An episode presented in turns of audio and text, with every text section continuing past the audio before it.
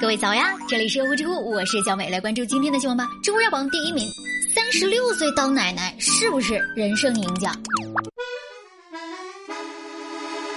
咱们中国啊，有个老话叫做多子多福，但是呢，现在你也知道啊，越来越多的人选择晚婚、不结婚，或者是丁克。不过呢，最近有个河南南阳的女子啊，不一样。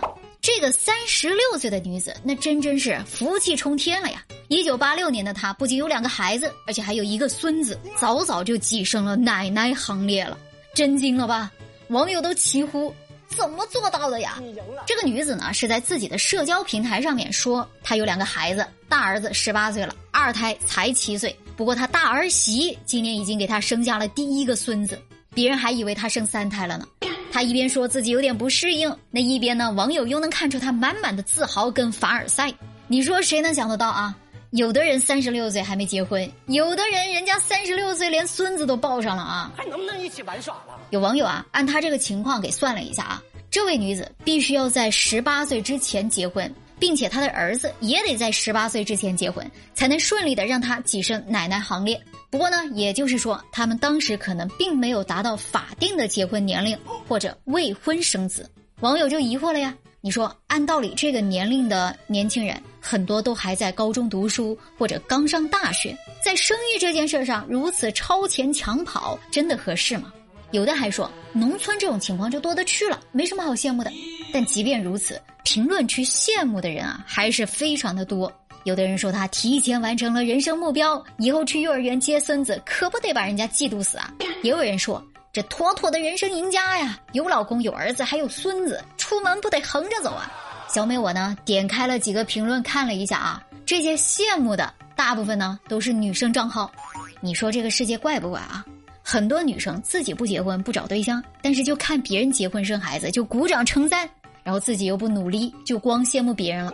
不过说实话啊。这事儿啊，羡慕可以，但是真的不提倡。过早生育带来的问题是非常棘手的。首先就是母婴健康的问题，过早生育影响子宫健康，也可能使婴儿的营养供应不足。另外，十八岁对很多家庭来说啊，那个小孩自己都还是孩子呢，怎么就能再培养一个孩子呢？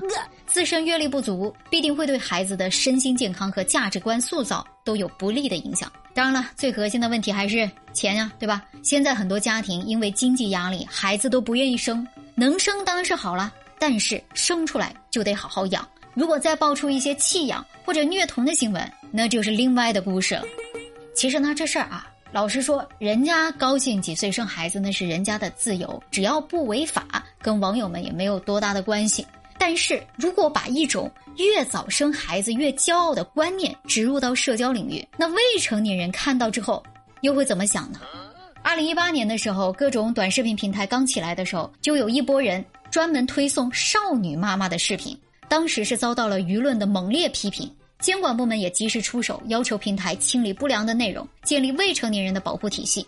三十六岁当奶奶这件事儿。可能并没有炒作未成年妈妈那么的严重和刻意，但是的确也不值得推崇和鼓励。现在咱们国家当下是在鼓励生育，但是一直倡导的是适龄生育和优生优育。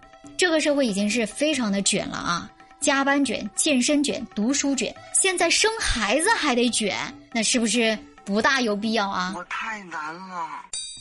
知乎热榜第二名，深圳一个外卖小哥被轿车撞倒之后，又遭二次碾压。七月十九号的上午，深圳南山区有一位外卖小哥在路上骑行的时候，被一辆黑色的轿车给撞倒了。让人吃惊的是啊，随后这辆车往后退了一小段，然后又往前对小哥进行了二次碾压。在司机即将进行第三次碾压的时候，是外卖小哥自己爬了起来，试图逃离车底，但最后还是晕倒在了现场。这个外卖小哥被二次碾压的交通事故，经过网络的发酵之后，引起网友的震惊。外卖小哥送餐的途中，最让人担心的事情发生了：无缘无故被撞倒，已经非常让人心惊了。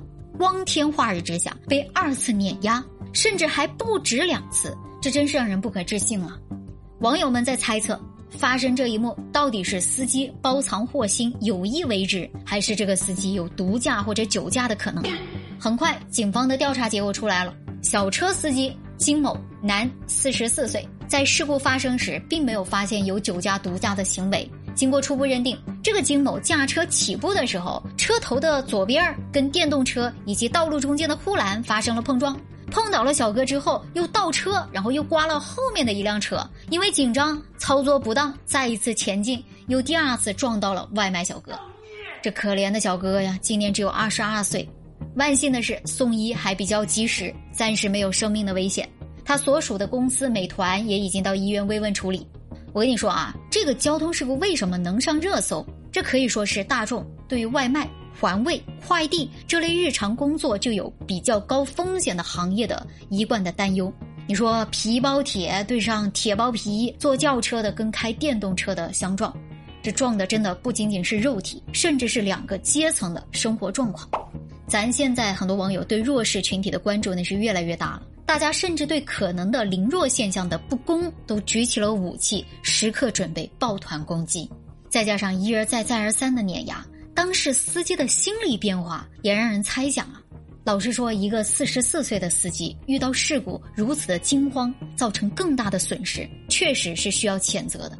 甚至有网友对这个事故以操作不当来定性，都保有非议。但咱说这交通事故的定性程序已经非常的成熟了啊！一个上升到热点事件的事故，交警部门肯定会更加谨慎的。好在外卖小哥暂时没有生命危险，所属的公司也反应迅速，否则呢，有关这底层劳动者的社会保障问题将会再一次提到桌面上。但小美还是要提醒大家啊，开车在路上那一定要以安全为重，心态要平缓，遇事不要慌。嗯，这条道上的交通参与者。谁不是谁的父亲，谁又不是谁的孩子呢？大家平平安安最重要了。